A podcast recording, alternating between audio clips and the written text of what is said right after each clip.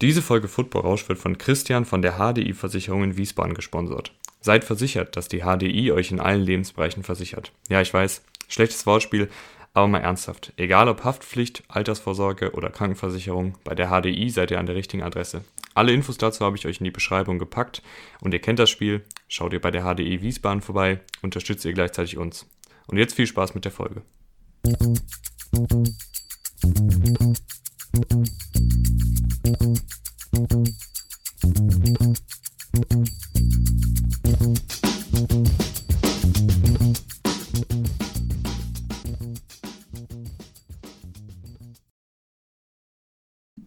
damit hallo und herzlich willkommen zu Football Rausch. Mein Name ist Tim Rausch und wie ihr es gerade schon gehört habt, wir haben einen neuen Sponsor. Wenn ihr gerade eine Versicherung sucht oder wechseln wollt, dann schaut gerne mal bei der HDI-Versicherung in Wiesbaden vorbei. Das Ganze steht noch in der Beschreibung, habe ich ja in dem Intro schon gesagt.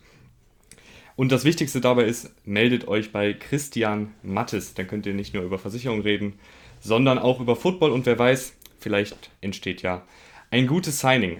Apropos gutes Signing, tolle Überleitung, ich weiß. Wir haben Christoph Kröger in der Leitung und Rahman Ruprell heute. Hallo. Hallöchen. Hallo zusammen. Christoph, du hast dir netterweise Zeit genommen, bist gerade noch am Essen, weil du gerade erst von der Arbeit kommst.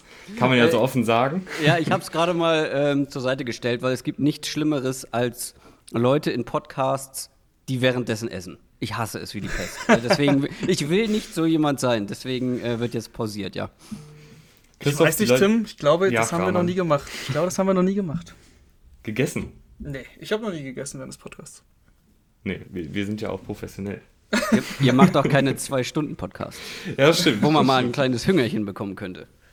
Ja, äh, du, du machst Zwei-Stunden-Podcasts bei Downset Talk. Äh, ihr seid ja schon einer der Legionäre unter den Football-Podcasts, würde ich sagen. Ich habe äh, heute tatsächlich nochmal die erste Folge gehört, 18. Oh, April 2018. Ja. Da ist bei dir der schöne Satz am Anfang gefallen, dass du noch nicht so viel zum Football sagen kannst und noch nicht so viel zum Football beitragen kannst. Wie hat sich das so die letzten drei Jahre entwickelt? Ich erinnere mich noch sehr, ich, also ich erinnere mich wirklich sehr genau an die erste Folge. Ähm, nicht mehr inhaltlich, aber wo das stattgefunden hat und dass ich sehr aufgeregt war, sehr nervös war. Ähm, ja, und also ich war damals halt ein äh, sabbelnder Football-Fan, würde ich mal behaupten. Also ich wusste, ich kann einigermaßen gerade ausreden, ich kenne mich mit, mit der Technik aus, um einen Podcast zu machen. Ähm, aber ich brauche jemanden an meiner Seite, der echt Expertise mitbringt. Gut, dann habe ich äh, jemanden gefunden mit Adrian, der das hat wie kein zweiter wahrscheinlich in Deutschland. Und im Verhältnis zu ihm hatte ich wirklich gar keine Ahnung. Das muss man schon so offen zugeben. Ähm, das war vielleicht damals etwas tief gestapelt, insofern, dass ich mich grundsätzlich schon ganz gut auskannte in der NFL. Aber man muss auch dazu sagen, wie lange machen wir das jetzt? Was hast du gesagt? April 2018? Ja, ja bald Dreijähriges. Wir haben bald, oh ja, stimmt, dann ist das ja in einem Monat. Ähm, also, wenn du knapp drei Jahre fast jede Woche, damals waren es ja noch nicht äh, zwei Stunden, aber sagen wir mal so ein bis zwei Stunden mit Adrian Franke über Football sprichst, lernst du unfassbar viel. Und wenn ich das vergleiche, ich vor drei Jahren zu heute, es ist schon ganz, was ganz anderes. Also wie man auf die Dinge guckt, wie man auf die NFL guckt. Äh, ich habe sehr, sehr viel gelernt in der Zeit, ja was mich noch interessiert hat, du hast ähm, damals nur angedeutet, dass du einfach bei Adrian ganz klassisch in die DMs reingeslidet bist. ähm, ja. wie, wie, kam das überhaupt, dass du dir gedacht hast, jetzt, jetzt schreibe ich Adrian Franke mal an? Ich muss dazu sagen, ich so intensiv mit Football beschäftige ich mich auch seit knapp drei, vier Jahren. Davor auch eher nur so, äh, ja, bezahle halt McCaffrey 100 Millionen und hole noch Barclay im Draft. Ähm, jetzt, jetzt kennt man sich ein bisschen besser aus, hoffe ich. Aber wie kam es, dass du dann auf, auf Adrian gestoßen bist? Ähm, ja, also ich interessiere mich für Football schon länger, aber halt wirklich als Casual-Fan äh, lange Zeit, ne? Ähm, wie viele andere ja auch. Und ich wusste halt, ähm, ja, wie kam das, in welcher Reihenfolge kam das? Also zum einen wusste ich, ich will unbedingt was in die Sportmedienrichtung machen. Ich war ja vorher schon in den Medien, aber halt nicht spezifiziert auf Sport. Ähm, ich wusste, dass Football in Deutschland immer größer wird. Ich wusste, dass Podcasts in Deutschland immer größer werden. Also war es tatsächlich eine relativ rationale Entscheidung, auch grundsätzlich sich darum zu bemühen, einen Football-Podcast auf die Beine zu stellen. Kann man weil, von einer Business-Entscheidung sprechen? Nee, Business nicht. Business nicht, weil ich wusste nicht, dass man äh, damit, oder es war so weit weg, dass man damit einigermaßen Geld verdienen kann. Also äh, Business würde ich es nicht nennen, obwohl, muss man im Nachhinein sagen, ich dadurch wahrscheinlich den Job bei Sport 1 bekommen habe und dadurch den jetzigen bei One Football. Also insofern schon.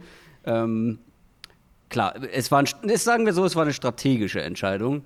Ähm, und dann habe ich halt überlegt, wer kompensiert meine fehlende Expertise. Also meine wirklich, also dass du wirklich jemanden dabei hast, der wirklich so viel Expertise hast, dass da in Deutschland kaum jemand mithält. Und da gab es halt eigentlich nur Adrian. Ähm, ich habe seine Artikel bei Spox lange Zeit gelesen und vor allem das, was er bei Twitter so rausgehauen hat. Und dann habe ich ihn einfach angeschrieben. Und wir sind, glaube ich, alle froh, dass es geklappt hat. Ja, ich habe ja hier allem, den, ja. den guten Rahman äh, an meiner Seite. Rahman, du Bin bist ich ganz Adrian Franke. du bist noch gar nicht zu Wort gekommen. Was steht denn heute auf dem Plan? Ja gut, wir haben es schon angekündigt, dass wir Christoph für die Free Agency Folge der Sleeper eingeladen haben. Deswegen haben wir uns alle fünf äh, Sleeper aufgeschrieben, unabhängig voneinander. Das heißt, es gibt auch Doppelungen. Ähm, genau, und über die wollen wir reden. Ich weiß, die Free Agency läuft schon und wenn ihr das hört, dann könnte es sogar sein, dass der ein oder andere Spieler, den wir gleich nennen, schon ähm, verpflichtet wurde. Nichtsdestotrotz machen wir das jetzt. Ähm, und ich würde sagen, wir wollen gar nicht so großartig Zeit verlieren, oder? Wie starten wir? Wer will anfangen mit einem Spieler? Ich würde sagen, der, der Gast ist König oder so ähnlich geht das Sprichwort.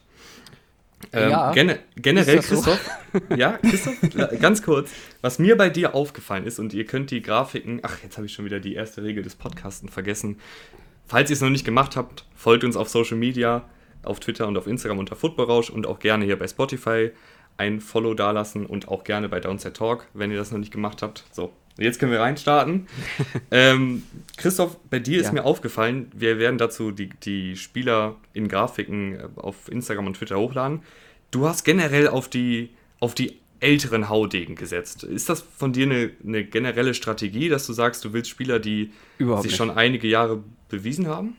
Nee, überhaupt nicht. Ähm, ich bin tatsächlich ähm, sowohl im Fußball als auch im Football jemand, äh, der sehr hohen Wert auf, auf Nachwuchsförderung sozusagen setzt und grundsätzlich eigentlich äh, ja auf die jüngeren äh, Spieler geht, die noch Potenzial haben, wo ich noch Entwicklungsspielraum irgendwo sehe. Jetzt in dieser Free Agency gab es irgendwie wenig junge Spieler, wo ich gesagt hätte, ja, ähm, die haben jetzt vielleicht die, die letzten Jahre oder ihre ersten Jahre in der Liga noch nicht allzu viel gezeigt und ich sehe hier aber noch Potenzial. Da gab es irgendwie keine, die mich so richtig angelacht haben. Ich finde halt dieses Jahr besonders spannend, dass halt wirklich ein paar Veterans mit dabei sind, die jetzt vielleicht im letzten Jahr oder vielleicht auch schon, na, wenn ich mal so drauf gucke, ist es eigentlich tatsächlich das letzte Jahr, ähm, wo die einfach nicht die Leistung gezeigt haben, die sie ansonsten in ihrer Karriere gezeigt haben. Und bei vielen von denen sage ich, okay, die waren vielleicht letztes Jahr nicht so gut, deswegen sind sie auch eher Sleeper als jetzt so die ganz offensichtlichen Picks.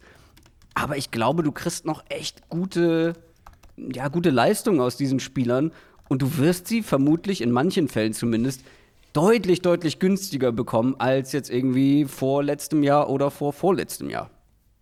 Wir haben jetzt hier gleich Breaking News. Äh, Jason Verrett, dein Sleeper, unterschreibt für Nein. ein Jahr bei den 49ers und kehrt zurück.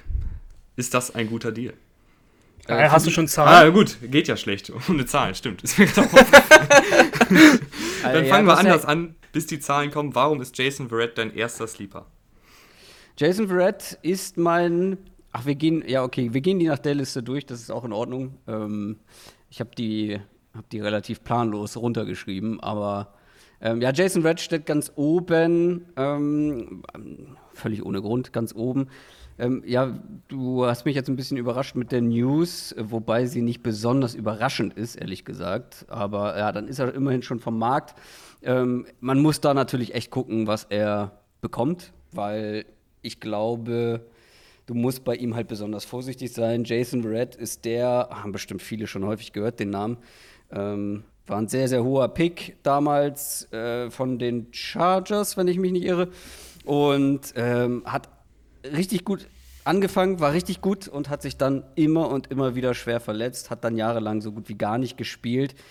Die 49ers haben trotzdem an ihm festgehalten, beziehungsweise haben ihn dann irgendwann bekommen und dann an ihm festgehalten, auch wenn er sich wieder verletzt hat. Und hat dann letztes Jahr wirklich eine sehr solide Saison gespielt. Ähm, ist natürlich nicht mehr ganz so explosiv und hat wahrscheinlich nicht mehr ganz so das Ceiling, das Leistungsceiling wie noch vor den ganzen Verletzungen, ist ja natürlich auch klar. Aber ich glaube, wenn der mal fit bleibt über einen längeren Zeitraum, hast du hier mindestens einen Nummer 2 Cornerback. Und dass die 49ers ihn jetzt halten, ähm, ja, lag ein bisschen auf dem Tisch, weil warum sollten sie sich jetzt gerade von ihm trennen, wenn er mal fit geblieben ist und gut gespielt hat, nachdem sie ihn die ganze Zeit verletzt auch ähm, oder an ihm festgehalten haben, als er verletzt war. Äh, deswegen war das eigentlich relativ offensichtlich.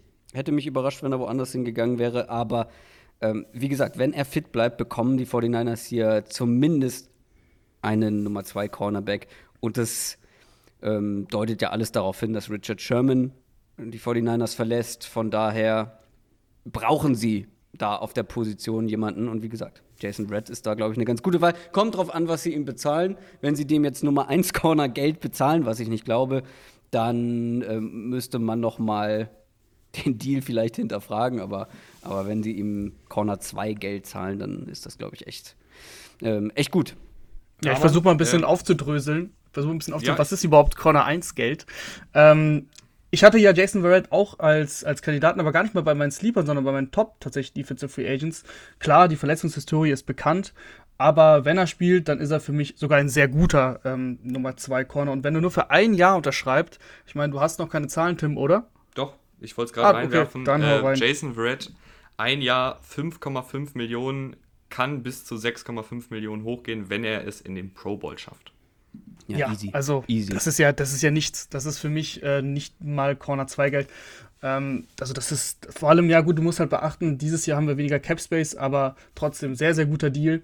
Äh, Jason Verrett, wie gesagt, wenn er, wenn er verletzungsfrei durch die, durch die Saison kommt, dann ist es ein super Cornerback, der auch gegen die Nummer 1 Receiver, finde ich, schon ran kann. Also ich habe ihn letztes Jahr ähm, gegen die Packers beobachtet gegen, gegen äh, Adams. Da hatte er einmal eine Aktion, wo er geschlagen wurde für, für einen 40-Yard-Catch oder sowas, aber ansonsten hatte er auch gegen Adams relativ, le nee, leichtes Spiel ist, ist, Quatsch, aber er hat ihn auf jeden Fall gut in Coverage gehabt. Äh, Adams hat seinen, seinen ganzen Schaden nur gegen Mosley damals angerichtet. Also Jason Red finde ich definitiv einen richtig guten Spieler, der auch noch, wenn er gesund bleibt, finde ich schon noch zwei, drei Jahre auf jeden Fall in der NFL hat. Mindestens.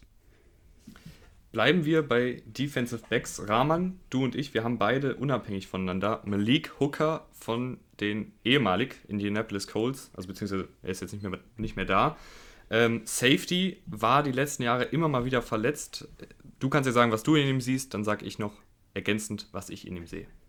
Ja, es ist relativ simpel. Der, der Safety-Mark ist ziemlich tief. Ähm, er kommt von einem Achillessehnenriss, also das ist eine, eine, heftige Verletzung, wo ziemlich klar ist, dass er einen Prove-It-Deal bekommen wird. Und wir reden ja von Sleepern, deswegen glaube ich eben auch so ähnlich wie Verrett, ich glaube sogar noch weniger Geld, äh, ein Jahr und drei, vier Millionen. Und das ist dann einfach ähm, egal, egal im Endeffekt tatsächlich fast wie er performt. Das ist es wert, das äh, auszuprobieren, weil Malik Hooker ist ein ehemaliger First-Round-Pick, der, wenn er spielt, auch echt äh, gut als Free Safety einsetzbar ist, ist gut gegen den Lauf, äh, gegen den Pass auch völlig in Ordnung. Also ein solider Free Safety, der jetzt nicht überragend ist, der auch seinen First-Round-Pick wahrscheinlich nicht wert war, aber der dir auf jeden Fall weiterhelfen kann in der, in der Secondary, die einen Free Safety braucht, die ein bisschen wackelig daherkommt. Wenn ich jetzt zum Beispiel an die Cowboys oder so denke, ähm, billiger Free Safety, da würde ich mal die Gucker auf jeden Fall verpflichten. Ja, vor allen Dingen, wenn ich so Malik Hooker mir anschaue, wenn er spielt, hat er eben diese, diese Reichweite als Safety, die man immer so gerne haben will. Und ich weiß, dass Interceptions sind meistens äh, Glück und ähm, kann man nicht mit rechnen, aber ich finde, wenn er bis jetzt schon sieben Interceptions gesammelt hat, dann heißt es auch immer so schön, dass er ein gewisses Näschen für den Football hat. Christoph, was siehst du in Malik Hooker?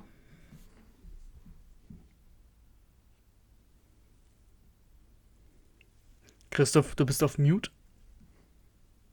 Entschuldigt bitte.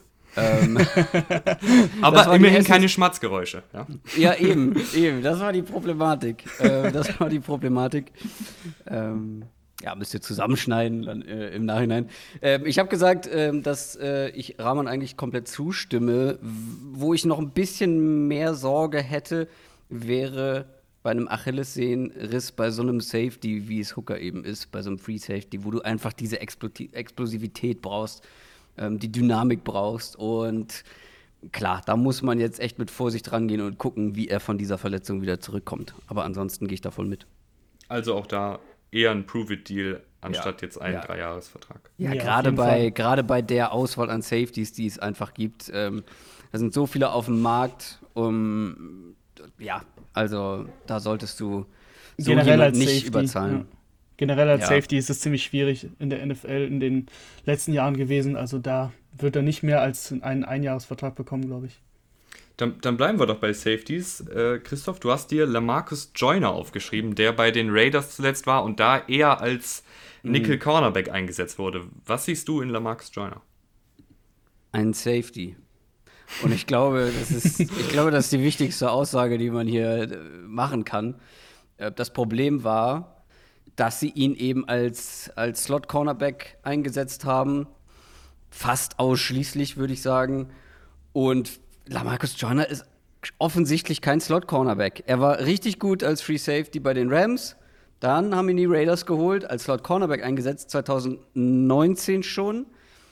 Und da war er schlecht. Da war er einfach nicht gut. Und anstatt dann das Ganze zu hinterfragen und zu sagen, okay, dann probieren wir ihn mal wieder auf seine alte Position oder stellen wir ihn mal wieder auf seine alte Position, haben sie es durchgezogen, ihn weiterhin auf Slot Cornerback spielen lassen. Und es war auch 2020 nicht gut. Und jetzt entlassen sie ihn. Ich glaube einfach, dass wenn du Lamarcus Joyner holst, mit dem, mit dem, mit der Idee, ihn wieder auf Free Safety einzusetzen oder als, grundsätzlich als Safety einzusetzen, bekommst du auch wieder einen deutlich besseren Lamarcus Joyner. Ob der dann wieder so gut ist wie bei den Rams, keine Ahnung, aber du musst halt auch nicht mehr so viel zahlen wie vor zwei Jahren, um ihn zu bekommen. Dafür waren einfach die letzten zwei Jahre zu schlecht. Deswegen ist er für mich auf jeden Fall ein Sleeper. Ja, wenn ich mir, wenn ich mir die Zahlen angucke, ich habe mir das gerade mal bei PFF geöffnet, äh, auf welchen Positionen er eingesetzt wurde. Das wurde tatsächlich dann ab Woche, wenn ich das richtig sehe, ab Woche 9, nee, 10 wurde es besser. Da hat er dann ähm, tatsächlich viel mehr Free Safety gespielt. Ja, aber danach und, doch wieder äh, nicht mehr, oder? Gegen Ende der Saison. Nee, tatsächlich, also von Woche 10 bis Woche 16 hatte er eine Woche, die Woche 12, da hatte er 14, äh, nur, nur 14 Snaps auf ja, Free Safety, genau. sonst das ja. war eine Woche tatsächlich. Aber ansonsten ähm, war er dann wieder Free Safety und ich schaue mir gleichzeitig auch die, die äh, Coverage Grades an von PFF und das ist ziemlich klar zu sehen, ähm, wo er quasi seine Schwächen hatte und wo nicht. Und äh, er war in Coverage eben da dann auch gut, wenn er Free Safety gespielt hat. Deswegen ist es für mich auch ganz klar, wenn du, wenn du ihn holst, dann musst du ihn auf Free Safety einsetzen. Das letzte gute Jahr, wie du gesagt hast, ist halt schon was her. Ne? Also ich bin mir da nie so sicher, vor allem in der NFL, wo es heißt, ja, not for long. Äh, 2017 war ein mega Jahr, aber 2019, 2020 enttäuschend. Hat, war das vielleicht ein Ausreißerjahr? Das ist so meine, mein, sind meine Bedenken. Ja, also ich würde lieber einen Lamarcus Joyner holen, wo ich weiß, okay, der ist zumindest nicht äh, verletzt, beziehungsweise hatte keine schwere Verletzung, sondern einfach nur zwei schlechte Jahre, die höchstwahrscheinlich darauf zurückzuführen sind, dass er auf der falschen Position eingesetzt wurde. Also ich hätte lieber einen Lamarcus Joyner als einen Malik Hooker zum Beispiel, wenn mhm. du sie mir für den gleichen Preis bekommst. Das wäre das wär tatsächlich die nächste Frage, ob die überhaupt für den gleichen Preis gehen. Da ja, das ist natürlich ich, äh, wahrscheinlich nicht. nicht. Das ist, nee, wahrscheinlich nicht. Ähm, aber ich verstehe auf jeden Fall, was du meinst. Es ist auch gerade noch kein Deal reingekommen, also können wir ganz entspannt weitermachen. Rahman, du hast dir einen ausgesucht, der mal ein absolutes Comeback nach Jahren Abstinenz hingelegt hat. Alden Smith von den Cowboys. Hm. Ja, die Geschichte ist ja hinlänglich bekannt. Alden Smith hatte äh, sehr, sehr viele Probleme in der Vergangenheit, war, ich glaube, fünf Jahre raus aus der NFL, ähm, hatte alle möglichen Gründe. Jetzt ist er wieder da, letztes Jahr dann bei den Cowboys gespielt und ich fand, im, im Pass Rush hat er echt eine gute Figur abgegeben. Das war jetzt auch alles nicht sensationell, so ich will ihn nicht halten, der ist immerhin bei den Sleepern und nicht bei den besten Free Agents. Aber ähm, allein wegen der Historie glaube ich, dass er einen äh, Einjahresvertrag unterschreiben wird, weil es auch wenig Capspace gibt. Da gibt es einfach wenig Chancen für ihn, da jetzt wirklich Geld abzustauben. Und wenn du einen Pass-Rusher brauchst, den du immer mal wieder reinwerfen kannst, also wenn du eine D-Line haben willst, die rotiert, die nicht immer auf die gleichen Spieler setzt, da sehe ich ihn echt äh, als, eine, als eine gute Verstärkung an, weil er eben als reiner Pass-Rusher ein richtig guter Spieler ist. Äh, ich hatte mir das, ähm, nee, es war irgendein Night Game letztes Jahr, ich erinnere mich leider nicht mehr an welches genau, äh, genau es war, aber da äh, hat er mir so gut gefallen, dass ich, dass ich mir sicher war, Alan Smith, der wird nächstes Jahr logischerweise Free Agent, weil er nur einen Einjahresvertrag hatte. Und der hat auf jeden Fall noch was im Tank. Diese Athletik, die der halt an den Tag legt, obwohl er schon etwas älter ist, das ist einfach ex extrem beeindruckend. Christoph, glaubst du, dass Alan Smith mit einer ganzen Saison im Rücken und mit einer ganzen Offseason bei einem neuen Team nochmal wirklich für die nächsten zwei, drei Jahre ein Starter werden kann? Mm, ja, es kommt natürlich immer darauf an, ähm, wie die Umstände sind. Ähm, bei Pass-Rushern haben wir es ja auch häufig schon gesehen.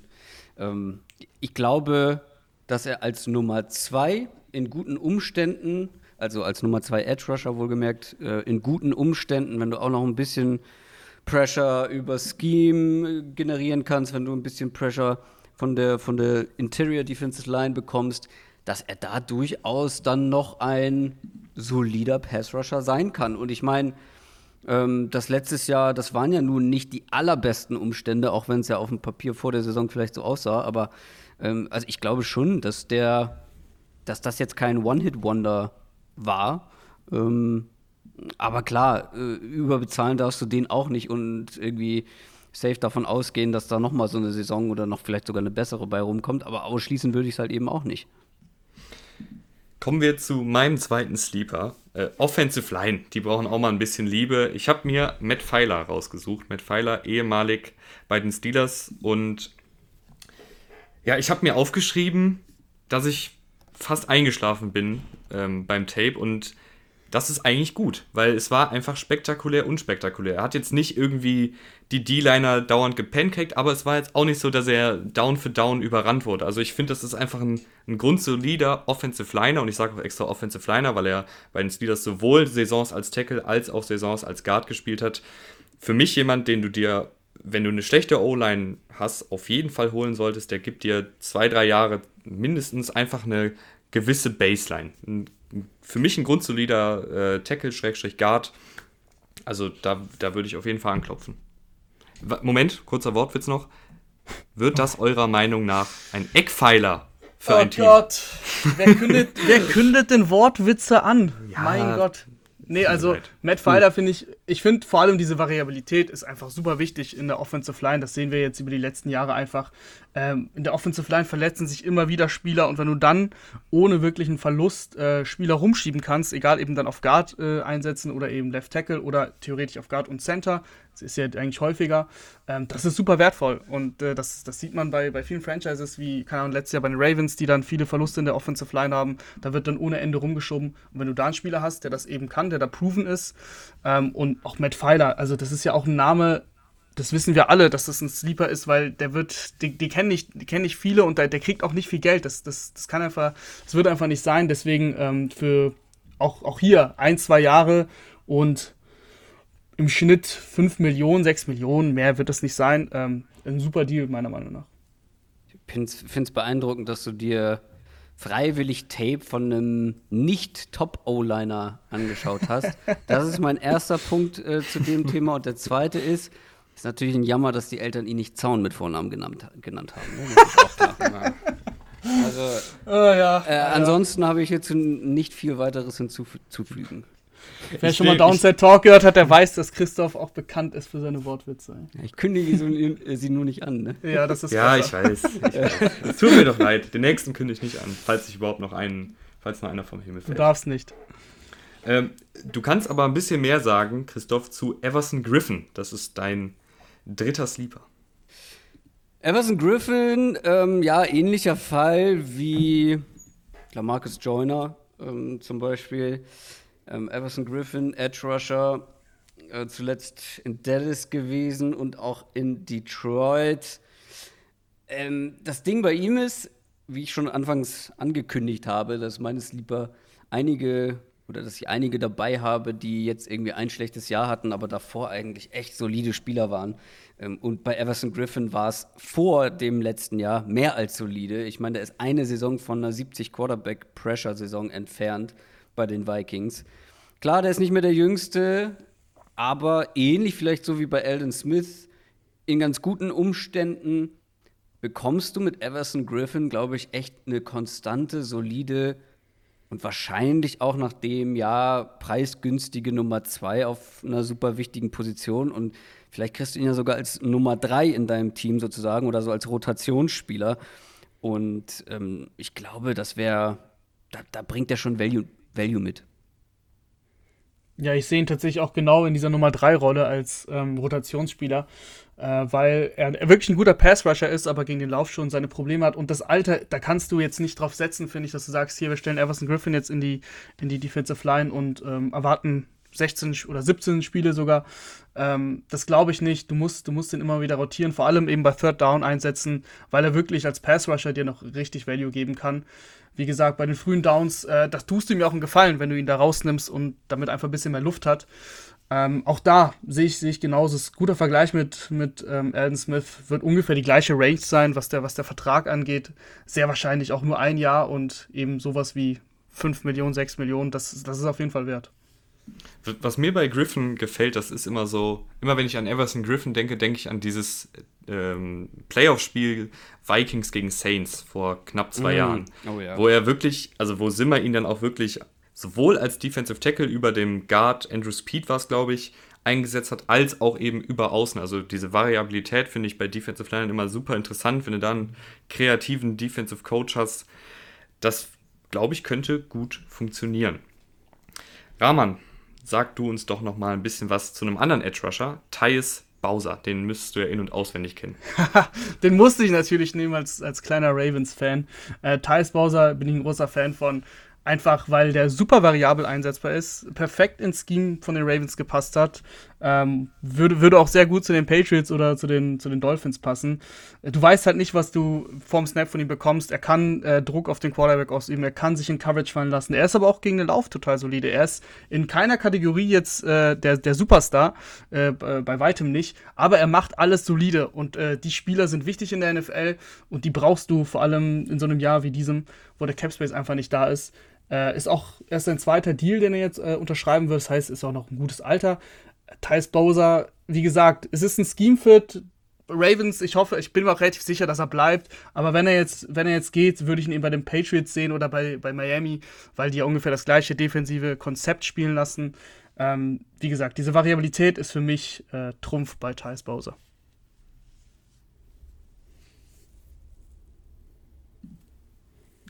Christoph sprachlos oder soll ich übernehmen? Ähm, ich habe überlegt, was ich noch hinzufügen kann, aber das Problem ist, da ist Bowser, er ist halt wirklich ein richtiger Sleeper. Das, ähm, das, also, es ist jetzt nicht so, dass wenn du mir den Namen Thais Bowser vorsetzt und ich sage, ah ja, der, das ist, äh, da sehe ich das und das. Ähm, aber was ich so im Hinterkopf habe bei ihm ist, dass er wirklich sich so nach und nach gesteigert hat und wie gesagt mit der Flexibilität, ähm, ja, wie gesagt, für einige Teams ja auch interessant ist. Ähm, dass du bekommst wahrscheinlich kein High-End-Spieler hier, aber einen, den du immer mal wieder reinwerfen kannst in den richtigen ähm, Szenarien, richtigen Plays. Ähm, ich glaube, ich habe gerade nochmal nachgeguckt, ne? Zweitrunden-Pick, dafür echt ganz schön blass geblieben. Ähm, aber ja, hat sich, hat sich gesteigert so nach und nach. Ich kann mir auch sehr gut vorstellen, dass er bei den Ravens bleibt. Ich bin sehr gespannt, was ihr zu meinem dritten Sleeper sagt. Curtis Samuel, ehemalig Panthers. Da ist natürlich mein Gebiet. Ich habe fast, also eigentlich jedes Spiel von ihm gesehen und ich glaube, dass da sehr, sehr, sehr, sehr, sehr, sehr viel Potenzial schlummert, weil Curtis Samuel ist jemand, der bringt dir richtig Speed mit und zwar richtig 4-3 Speed. Ähm, und was mir besonders gefällt, ist, dass er den Willen zeigt, an sich zu arbeiten. Also man hat wirklich gemerkt, erstes Jahr und dann verglichen mit den letzten beiden Jahren, der hat am Catching gearbeitet, der hat am Route Running gearbeitet, der hat ein bisschen Muskelmasse zugelegt. Also es sind wirklich Sachen, wo er, er hat sich überall als Spieler verbessert und wenn ich sowas sehe, dass er sich Jahr für Jahr für Jahr verbessert, dann gefällt mir das sehr, sehr gut. Und er ist noch extrem jung. Ähm, ich habe das Alter gerade nicht auf, leider, aber ich glaube, er ist irgendwie so 25 um den Dreh. Und wenn man bedenkt, was er für Quarterbacks hatte, Will Greer, Kyle Allen, eine Newton mit einer kaputten Schulter und Teddy Bridgewater, als Deep Threat würde ich sagen, gibt es deutlich, deutlich idealere Szenarien. Und ich glaube, dass Curtis Samuel wirklich in einer vertikalen Offensive, zum Beispiel mit Kyler Murray oder mit Aaron Rodgers, sehr, sehr gut sein kann. Und man kann ihn auch als Running Back einsetzen, damit ihr nicht eure Running Backs bezahlen müsst. nee, Curtis Samuel finde ich auch richtig cooler Spieler. Der hatte halt Verletzungsprobleme in den ersten Jahren und so richtig der Motor, wenn er mal losgegangen ist, dann wieder gestottert, weil irgendwas war. Ähm, du hast dann an, der, an seiner Seite halt auch Moore gehabt, der so ein bisschen Licht einfach auf sich, äh, auf sich gezogen hat. Aber äh, Curtis Samuel, eben weil er auch als Runner so gut ist, finde ich auch ein tatsächlich an der Grenze zum Sleeper, würde ich sagen. Aber ähm, ich bin wirklich ein großer Fan davon, weil du ihn variabel einsetzen kannst, weil er diese Speed mitbringt und ich glaube, dieses, dieses Jahr mit Cam Newton, das letzte Jahr von Cam Newton, da wurde kein Spieler so oft überworfen wie Curtis Samuel. Das war wirklich, das war wirklich Wahnsinn, wenn du dir Panthers-Spiele angeguckt hast. Also, wenn du da einen äh, Quarterback hast, Russell Wilson vielleicht, wer weiß, ähm, der die tiefen äh, Bälle drauf hat, dann geht er, glaube ich, richtig ab. Mhm. Mhm. Also ich bin zögerlich. Ja, also ähm, Borderline Sleeper würde ich auf jeden Fall zustimmen, weil der wäre auch bei mir knapp in der Top 20 gelandet. Bei Adrian war sogar in der Top 20.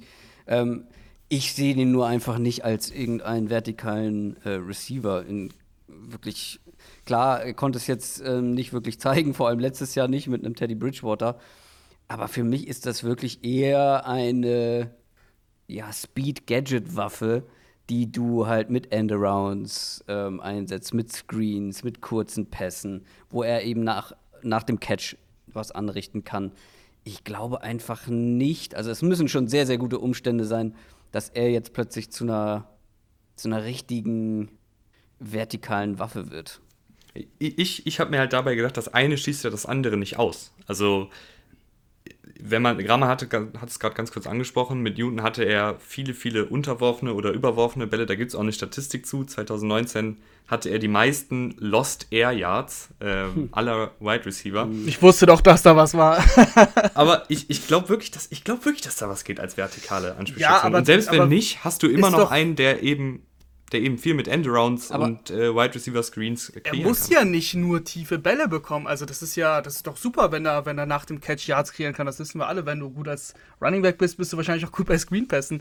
Ähm, das definitiv, aber das ist für mich, würde das hier oben drauf kommen, dass dieses Deep Threat ähm, Szenario, weil egal ob ja, bei den. Das wäre ähm, halt aber dann optimal, ne? Also wenn du das streichst, die, ja. die, die tiefe Gefahr, dann ist er wirklich eine reine Nummer 3 Gadget-Waffe. Und wenn er jetzt plötzlich noch eine, zu einer vertikalen Waffe aus dem Slot vor allem wird, ähm, dann wird er ja ein richtig wertvoller Spieler. Aber wenn das eben nicht mit dabei ist, dann bist du halt so als Nummer drei eingeloggt sozusagen. Und dann bist du halt auch limitiert, äh, was, deine, was dein Value fürs Team und natürlich auch dein Value auf dem Free Agency Markt angeht. Ja, das ist dann im Endeffekt genau das entscheidende Thema. Was äh, bekommt er? Christoph, dann frage ich dich einfach mal, was würdest du einem Spieler wie Christoph, äh, Christoph, wie Curtis Samuel denn bezahlen? Was wäre denn ein Wert, ein Preis, wo du sagst, das ist okay, dafür kann man das probieren? Boah, ich bin ja bei, bei diesen ganzen Geldfragen, da schiebe ich ja immer zu Adrian rüber. Heute Bildiers. Jetzt bist Komm, du gefragt, jetzt bist du gefragt. Ah, ich muss mir nebenbei, ich muss nebenbei ein bisschen cheaten und mal gucken, was so äh, Receiver verdienen, die für mich so mit in der, in der Range sind. Oh, ich weiß, was würde ich dem zahlen, ey? Nicht also viel. Vor, für, vor mich für mich wäre es eine Nummer drei. Und ganz ehrlich, ich glaube, wenn ich eine, eine, eine spannende Gadget-Waffe, so Nummer drei Slot-Waffe suche, würde ich tatsächlich eher zum Draft tendieren oder ihn halt wirklich ganz günstig irgendwie ähm, snacken, tatsächlich. Ähm, boah, was würde ich dem zahlen? Das ist schwierig. Drei Jahre, 21 Millionen, 10 garantiert. Schlägst du zu? 21 Millionen, drei Jahre, nee, ist mir zu teuer. Okay, dann bin ich mir Ich schlag zu und leg noch eine Downset Talk Kaffeetasse drauf. Wirklich, ah, ich, ich, ich, halte viel von dem. Also da würde ich eher. Mir, ja. Da ich bin mir eher, super sicher. Ja. Sorry, sorry, Christoph, das sage ich nur ganz kurz. Ich bin mir super sicher, dass du dann am Ende unzufrieden sein wirst, weil der wird wahrscheinlich mehr bekommen. Das kann gut sein, ja. Mhm. Ja, gut möglich, absolut. Ähm, ich würde halt äh, in Runde 2, wenn er noch da ist, äh, einen Rondell Moore äh, draften. Da habe ich zwar mehr Risiko, ähm, aber auch deutlich mehr Upside. Und da wüsste ich zum Beispiel, dass er eine vertikale Waffe aus dem Slot sein kann. Naja, bevor wir uns zu viel über die Vertragsdetails von Curtis Samuel äh, streiten, ich bin dafür, dass der, ich glaube, der wird ein Wide Receiver 2. Ähm, aber werden wir dann ja in einem Jahr oder Dann zwei musst sehen. du ihm auf jeden Fall so viel zahlen, ja. Dann, Christoph, Ja. ja, du hast noch einen zweiten Wide Receiver aufgeschrieben, beziehungsweise den einzigen Wide Receiver aufgeschrieben in deiner Liste. Ja. AJ Green. Oh ja. Ähm, das ist auch ein ganz ähnlicher Fall wie die anderen beiden vor allem, Joyner und Griffin. Das ist auch so ein Spieler, klar, der ist in die Jahre gekommen. Ähm, klar, der hat jetzt nicht mehr die Leistung gebracht, wie er, wie er es mal vor ein paar Jahren gemacht hat oder gebracht hat. Du musst, glaube ich, bei AJ Green die Erwartungshaltung ein bisschen anpassen und nicht mehr erwarten, dass AJ Green deine Outside Number One ist. Aber was AJ Green noch sein kann und auch, wie ich finde, bei den Bengals in einer wirklich, wirklich, wirklich schwierigen Saison gezeigt hat, ist, dass er nach wie vor ein Outside, dass er die Physis mitbringt, die physischen Fähigkeiten, um wirklich ein Outside Receiver in der NFL nach wie vor zu sein. Klar, die Dynamik ist nicht mehr so da, die Explosivität, aber er hat nach wie vor gute Hände, er ist nach wie vor ein guter Contested Catch Receiver. Ähm, wenn du ihn so einsetzt, wie man halt so einen etwas älteren, verletzungsgeplagten Wide Receiver einsetzen musst, ich glaube, dann bekommst du wirklich echt noch eine, eine konstante Baseline aus AJ Green, solange er fit bleibt natürlich. Das muss man bei ihm immer mit dazu sagen. Aber wenn du jetzt so einen Outside Nummer 2 Receiver suchst, ich glaube, AJ Green kann das bieten. Und Sleeper für mich halt, klar, ist ein großer Name, der, wenn der irgendwo ähm, außerhalb von Cincinnati irgendwie unter Vertrag kommt, dann wird man das mitbekommen. Aber Sleeper, weil er, glaube ich, überraschend günstig sein könnte. Das wäre tatsächlich dann mein Punkt gewesen. Äh, das hast du gerade schon ein bisschen beantwortet. Für dich ist er also eine Nummer zwei. Kann er Absolut. zumindest sein, ja. Mehr, mehr Ähm, nicht, nee. Nee, nee, mehr auf keinen Fall. Ich bin tatsächlich äh, so, dass ich sage, ich würde ihn nicht als Nummer 2 Receiver bezahlen. Nummer 3 ja, also das ist dann auch ein Upside für eine gute Nummer 3, zumindest für ein Jahr, weil ich meine, der ist 33. so lange geht der klar. ganze Spaß nicht mehr, aber klar, für ein Jahr auf jeden Fall. Aber das ist halt, die Frage für mich ist eigentlich, wie sieht AJ Green sich selbst? Und ich bin mir ziemlich sicher, dass die Antwort ist äh, mindestens ein äh, guter Nummer 2 Receiver. Äh, Und das Geld würde ich ihm halt einfach nicht bezahlen. Also da, da bin ich zu skeptisch. Ich weiß, letztes Jahr hat er viel gespielt, aber du hast es eben schon angesprochen mit den Verletzungen. Und AJ Green mit 33 gibt mir nicht mehr das, was ein Nummer 2 Receiver verdient, finde ich. Ach, für ein Jahr würde ich das machen. Ich bin Schon. gespannt. Ich bin gespannt. Vor allem, es ist auch immer so eine Sache. Ne? Natürlich ist der Fit dann sehr, sehr wichtig. Wo kommt Ja, er unter? absolut. Bei welchem Quarterback? In welcher Das Offense? werden wir dann ja in den kommenden Folgen behandeln. Ach was. Kurzer, kurzer Teaser. Rahman, du hast dir noch Defensive Tackle Tyson Alualu aufgeschrieben. Bester Name, finde ich. Tyson Alu Alu, so wie die Alufolie. Äh, erst so ein Pick 2010 gewesen. Unfassbar. Und letztes Jahr dann äh, tatsächlich mit Abstand seine beste Saison gespielt. Ähm, ist ein unspektakulärer Spieler, aber halt extrem gut gegen den Lauf als, als Nose Tackle. Aber kann auch für Druck sorgen als Pass Rusher. Das hat er letztes Jahr auch gut gemacht. Äh, der ist auch nicht jung, ne? 34 wird er. Ähm, dementsprechend würde ich ihm natürlich auch nur ein Jahr, ein, Jahresdeal geben und weil der Positional Value eines Nose Tackles äh, sehr gering ist, glaube ich, dass du ihn für wenig Geld bekommen kannst. Bei den Steelers, logisch, die Defensive Line, das, davon hat er profitiert, das ist, das ist auch klar. Aber für das Geld, was du dem bezahlen wirst, und das wird wirklich nicht viel sein, weil eben der Positional Value nicht da ist äh, und das Alter sehr hoch ist, glaube ich, dass das ein Stil werden kann, der einer Defensive Line, die vor allem eben gegen den Lauf hat, äh, helfen kann.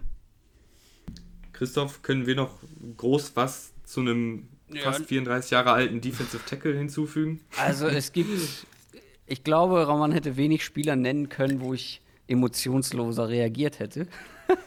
äh, weil, also das ist halt wirklich schon richtig tief gebuddelt für einen Sleeper. Ähm, aber finde ich gut. Also meine sind halt ein bisschen, liegen viel mehr auf der Hand und ähm, Sleeper sollten ja auch wirklich ein paar unbekanntere Namen sein. Ich glaube, da können wir am Ende halt der Saison ja was sagen, ne? Hey, hier, das, wir haben es gesagt. Ja, genau, klar. Ähm, ich glaube einfach, dass du von so einem Spieler, der jetzt, ich habe es extra nochmal nachgeguckt, weil irgendwie hatte ich das so im Gefühl, der hat jetzt echt seit er in Pittsburgh ist, ähm, die letzten vier Jahre, nie mehr als 500 Snaps gespielt, ist ein Rotationsspieler. Ähm, du hast es schon gesagt. Ähm, ich glaube, wenn man in ich glaube, wenn man in Pittsburgh an der Line oder generell in der Front Rotationsspieler ist, dann hast du ein relativ gutes Leben, glaube ich. Also dann, dann profitierst du da schon sehr von, dass du einfach die, keine Ahnung, was bist du dann, die fünf, sechs gefährlichste Option auf dem Feld, äh, je nachdem, wer noch neben dir irgendwie dabei ist. Ich glaube, da profitierst du schon sehr von und äh, den wirst du den wirst du nächstes Jahr, glaube ich, in keiner anderen Rolle sehen als zuletzt bei den Steelers. Definitiv, definitiv. Ich habe mir noch einen anderen Defensive Liner aufgeschrieben. Äh, die A-Trick, ich weiß nicht, ob es so richtig ist, äh, Wise Junior, ehemalig von den Patriots, finde ich, ist ein ganz interessanter Spieler, weil er bisher noch nie so eine große Starterrolle hatte. Also wirklich genau wie äh, Alualo eben äh, wenig Snaps gesehen hat, meistens so 2, 3, 400 Snaps, meistens Pass-Rushing-Snaps. Und das ist eben seine große Stärke. Ähm, was mir bei ihm gefällt, er ist sowohl als Edge-Rusher als auch äh, durch die Mitte als Pass-Rusher einsetzbar. Und die einzige Problemzone, die ich bei ihm halt sehe, ist, dass die Highlights absolut grandios aussehen. Also wirklich, da, da schlägt er die, die Guards oder Tackles mit Speed, mit Power, mit Technik, mit Intelligenz. Da ist dann alles da, aber eben zu selten. Ähm, und die Run-Defense ist sowieso eine große Schwäche bei ihm. Und die Frage ist jetzt an euch, Dietrich Wise, Rotationsspieler oder seht ihr in ihm wirklich das Potenzial für einen Vollzeitstarter? Boah, Vollzeitstarter, schwierig. Also Vollzeitstarter musst du dann auch definieren. Ein guter Vollzeitstarter, das sehe ich jetzt noch nicht. Ähm, aber als Rotationsspieler in der Belichick-Defense, das ist, finde ich, auch dann immer, das ist so ein bisschen, da bist du, da hast du Vorteile. Genauso wie Christoph das eben bei den Steelers gesagt hat oder ähm, wie es bei den Ravens ist. Da, bist, da wird alles sehr, sehr mh, mm, kreativ gespielt. Es ist nicht immer das Gleiche. Ich weiß jetzt nicht genau, wie viele ähm, Snaps Wise jetzt äh, nur Pass Rusher war oder eben auch mal in Coverage gedroppt ist. Das weiß ich jetzt nicht genau. Aber äh, das Ding ist, dass du da einfach Vorteile hast, weil es so kreativ ausgelegt ist, weil der Druck von jeder Seite kommen kann. Ich weiß nicht, ob, wenn er jetzt irgendwo anders unterschreibt, ob er da wirklich mehr zeigen kann als bei den Pages. Da bin ich ein bisschen skeptisch. Ja, same. Also ist jetzt niemand, den ich, also ich sag mal so, wenn der nächstes Jahr wirklich, wie du vielleicht insgeheim hoffst oder vermutest, wenn der nächstes Jahr irgendwo sowas ähnliches wie eine Starterrolle bekommt, dann ist das ein richtig, richtig guter Sleeper-Pick gewesen. Ich habe da aber meine großen Zweifel dran. Ich habe nämlich gerade nochmal nachgeguckt, also auch ein Coverage droppt der nicht. Der ist wirklich eigentlich immer Pass-Rusher. Ähm, hauptsächlich. Klar, ein paar, äh, paar Snaps in Run-Defense, logischerweise. Äh, kannst du kaum verhindern, aber den haben sie wirklich als reinen situativen Pass-Rusher aufgestellt. Und Klar, hat jetzt noch nicht viel zeigen können, aber das wäre doch schon eine sehr, sehr große Überraschung, wenn der jetzt nächstes Jahr irgendwie plötzlich explodiert und ähm, ja, zu den, zu den besseren Passrushern gehört. Man muss dazu sagen, dass er wirklich eine relativ gute Quote hat, aber auch hier, wie Raman schon gesagt hat, ähm, die Umstände hätten schlechter sein können ähm, für, für eben so einen situativen Passrusher. Aber ja, bin ich gespannt. Ja, wenn, wenn, wenn er durch die Decke geht, dann, dann kann ich hier bei meiner ja, dann, Bewerbung für irgendwelche Front Offices. Dann kannst Folge du aber zeigen. eine richtige äh, Siegesrunde drehen.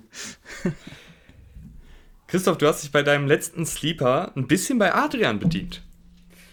Ja, so weit würde ich nicht gehen. ähm, also es ist so, dass ich äh, quasi so einen ewigen My-Guy von Adrian als meinen Free Agency Sleeper genommen habe. Ich habe ihn aber auch nur genommen, weil Adrian ihn, warum auch immer, nicht mit dabei hatte. Ich glaube, weil er ihn so hoch im Ranking generell hatte. Ich hätte ihn jetzt nicht so wahnsinnig hoch. Deswegen ist er für mich noch so in der, in der Sleeper-Kategorie. Auch wenn hier auch wieder der Name natürlich kein Sleeper-Name ist. Aber ich glaube, für diese Free Agency könnte es der Fall sein, dass James White irgendwo unterschreibt für wenig Geld das wird dann irgendwie so als News hingenommen und nächstes Jahr sprechen wir dann irgendwie doch wieder über James White als einen der besten Receiving Backs der Liga. Und was man bei James White, finde ich, immer so ein bisschen ja, unter den Tisch fallen lässt, ähm, ist, sind seine Qualitäten als Runner.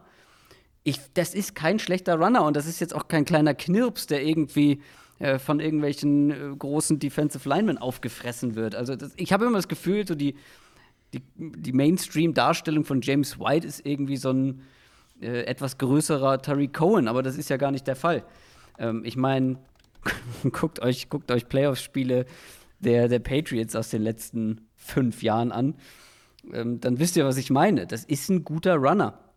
Und dann ein wirklich sehr, sehr guter Receiver. Und vor gar nicht allzu langer Zeit war das ein, war das ein Running Back, der 100 Targets über eine ganze Saison bekommen hat, aber eben auch 100 Rushing Attempts. Also ähm, klar, ist nicht jünger geworden. Die Umstände bei den Patriots waren eine Katastrophe, hat kaum Targets gesehen, für seine Verhältnisse absurd wenig Rushing Attempts. Also ich glaube, da kannst du noch mehr rausholen. Wird natürlich ähm, jetzt dein, wird jetzt nicht dein, dein äh, Three-Down-Back werden irgendwo, aber Stellt euch mal vor, der geht jetzt zu den Bucks äh, für ein Jahr und glaubt mal, was der da wieder für gute Leistungen bringen wird. Ja, Christoph, wenn man, wenn man irgendwie fünf Minuten auf Twitter verbringt, dann hat man ja das Gefühl, dass Running Backs nicht mehr wert sind als der Backup-Hausmeister. Was mhm. zahlt man einem James White denn? Ja, nicht viel, aber du musst ihm auch nicht viel zahlen. Also, ähm, auch hier wieder die Sache, ich du kannst mich mit Zahlen echt, also klar, ich weiß so, was die Top, bei Quarterbacks äh, habe ich ein gewisses Gefühl, bei den Top Wide Receiver, Top Running Backs habe ich so ein Gefühl, aber was du dann so, so Sleepern zahlen musst, um sie zu bekommen, aber das Ding halt eben bei James White, gerade nach dieser Saison, äh, in seinem voran, fortgeschrittenen Alter jetzt, du musst ihm nicht viel zahlen, so. Und ich glaube, dass du da für einen Einjahresvertrag ähm, echt günstig bei wegkommst, irgendwie für, keine Ahnung, da sind, sind drei Millionen zu viel für ein Jahr? Nee, nee drei oder? Millionen finde ich ziemlich gut. Ich bin auch ein großer Fan von James White. Ähm, ich, von wem ich kein Fan bin, der auch ein Free Agent ist, ist Leonard Fournette. Und äh, deswegen, ich hoffe ja, dass, dass die Bucks ihren Playoff Lenny, ähm, hm. trotz, trotz Playoff Lenny, ich bin, ich bin nicht im Team Leonard Fournette, das habe ich ja schon häufiger gesagt, äh, ja, dass sie ihn ziehen lassen. Ja, vor allem nicht, wenn du ihm zigmal den Ball zuwirfst. Oder Ronald eben, Jones. Und das ganz war genau. ja eben das war ja eben der Fall. Ähm, Ganz genau. Das war einfach Patriots, ein Problem. Weil, ja. einfach, weil einfach Tom Brady es gewohnt ist, wenn er keine Option sieht, zack, der Ball zum, zum Running Back, weil eben Tom Brady keiner ist, der dann noch irgendwie rumscrambled und äh, ein Play künstlich verlängert. Nein, dann kommt der Checkdown-Pass. Aber wenn du dann halt Leute wie Ronald Jones und Leonard Fournette da hast, dann kriegst du halt nach dem Catch nicht mehr viel mehr. Und mit James White, glaube ich, würdest du das immer noch tun. Und vor allem hast du vor dem Catch ein paar Drops gehabt. Also, das waren wirklich ähm, einige. James White würde perfekt in diese Offense passen. Wie gesagt, lass, lass äh, Playoff Lenny ziehen, hol James White, der kostet nicht viel. Äh, LeSean McCoy hat ja jetzt eh auch seine Karriere beendet, glaube ich. Selbst wenn, äh, LeSean McCoy ist sowieso auch durch. Ähm, also, die Bucks hätten theoretisch ein Need. Ist die Frage, ob sie dann eben Leonard Fournette halten oder nicht. Und er würde perfekt passen, weil Leonard Fournette, klar hat er dann auch schon zu Jaguars Zeiten viele Bälle gefangen und auch bei den Bucks, aber wenn du Leonard Fournette siehst, ja eben, genau, das ist der Punkt.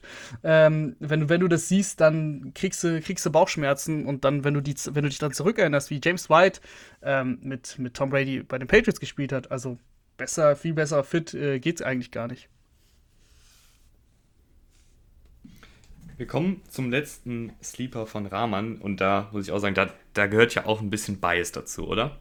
Ja, was heißt Bias? Also, ich, Alejandro Villanueva ist doch, nur weil ich jetzt einmal ein Interview mit dem Kollegen geführt habe, ist das jetzt noch kein Bias. Aber es ist auf jeden Fall, finde ich, ein echt guter Tackle, der sich bewiesen hat, der seit Jahren eben bei, bei den Steelers äh, spielt. Hatte auch Pro Bowl Season gut, ich weiß Pro Bowl. Aber bei den Offensive Linern ist Pro Bowl tatsächlich ganz, ist es eine Auszeichnung, weil wenig Offensive Liner sagen den Pro Bowl ab. Ähm, wie auch immer, also es ist ein echt gestandener Tackle, ist schon 32 jetzt, aber auch der Tackle-Markt, vor allem mit dem Draft, wenn du da auch mal ein bisschen hinguckst, äh, ist sehr, sehr, sehr, sehr groß. Und äh, so, ein, so ein älterer Spieler, denke ich, dass der auch noch ein paar Tage länger brauchen wird, bis er gesigned wird. Ähm, deswegen kann ich mir schon vorstellen, dass du da nicht viel Geld zahlen musst und du kriegst mit Villanueva einfach einen echt, einen echt soliden Spieler. Also solide ist, glaube ich, so das perfekte Wort, was ihn beschreibt. Ist ähm, gut ging im, im Pass-Blocking, Run-Blocking waren jetzt die Steelers sowieso ziemlich katastrophal letztes Jahr. Aber äh, wenn du einen Pass-Blocker brauchst, der, der echt konstant ist insgesamt, dann, dann holst du eben Villanueva. Ja, also für mich tatsächlich auch gar kein Sleeper in dem Sinne. Ähm, ich weiß nicht, hatten wir den bei Don't Talk? Ich glaube, wir hatten den sogar mit dabei. Ich, ich schaue noch mal parallel. Ähm, also, wie du schon gesagt hast, also ja, tatsächlich war er bei uns äh, auf dem gemeinsamen Platz 15. Mhm, okay.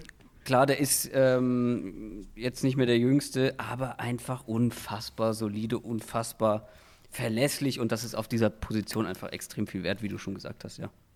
Ja, wenn ich so ein, so ein Team bin wie die Bengals, wie die Jaguars, die jetzt wahrscheinlich bald einen jungen Quarterback haben, der beschützt werden muss, Villanueva für die nächsten ein, zwei Jahre, da muss ich mir da keine Sorgen machen. Finde ich gut.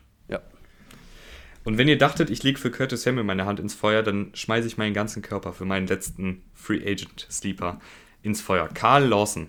Ja, ist auch irgendwie die letzten Wochen so ein bisschen vom Sleeper zum Star der Free Agency Klasse angestiegen. Kann auch sein, dass es ja, irgendwie nur die, Recht. die kleine Twitter-Bubble ist. Völlig zu nee, Recht. das ist, das ist glaube ich, gar nicht die kleine Twitter-Welt. Äh, ich habe ähm, hab ja gerade eine kleine Twitter-Kur, noch ganz selten ähm, auf diesem Twitter.com unterwegs. Ähm, Karl Lawson ist für mich also es tut mir leid, dass ich dir das so kaputt machen muss, aber für mich halt gar kein Sleeper, weil wirklich einer aber ähm, vor einem Monat war er noch einer, habe ich so das Gefühl. Aber nicht, aber ich finde nicht nach den Leistungen. Das Ding, das Ding bei Sleepern ist ja im Endeffekt, wir beschäftigen uns äh, fast tagtäglich mit dieser, mit dieser Liga. Ähm, er hat aber bei Cincinnati gespielt ne? und Cincinnati gucken halt einfach nicht so viele. Deswegen, ja. das wäre für mich das einzige Argument, was für Sleeper spricht. Ja, und Sleeper, ich kann es insofern verstehen, diese Defense war einfach so unfassbar schlecht, dass genau. du da nicht erwartest, dass du da einen der Top Free Agents irgendwie rausbekommst. Zu Carl Lawson habe ich mir aufgeschrieben, ich sehe gerade drolliger Pass Rusher, ich meine natürlich dralliger Pass Rusher. ähm, Speed to Power, also wirklich, der kommt über Speed und nutzt dann dieses Speed, um das in Power umzuwandeln.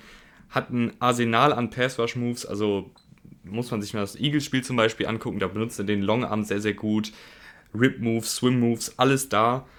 Und jeder einzelne Sack, die sechs, sieben Sacks, die er hatte, waren wirklich hart erarbeitete Sacks. Das war jetzt nicht so, dass da irgendwie er mal frei durchgekommen ist, sondern er hat wirklich mit guter Technik den Offensive Tackle geschlagen und den Quarterback zu Boden gebracht.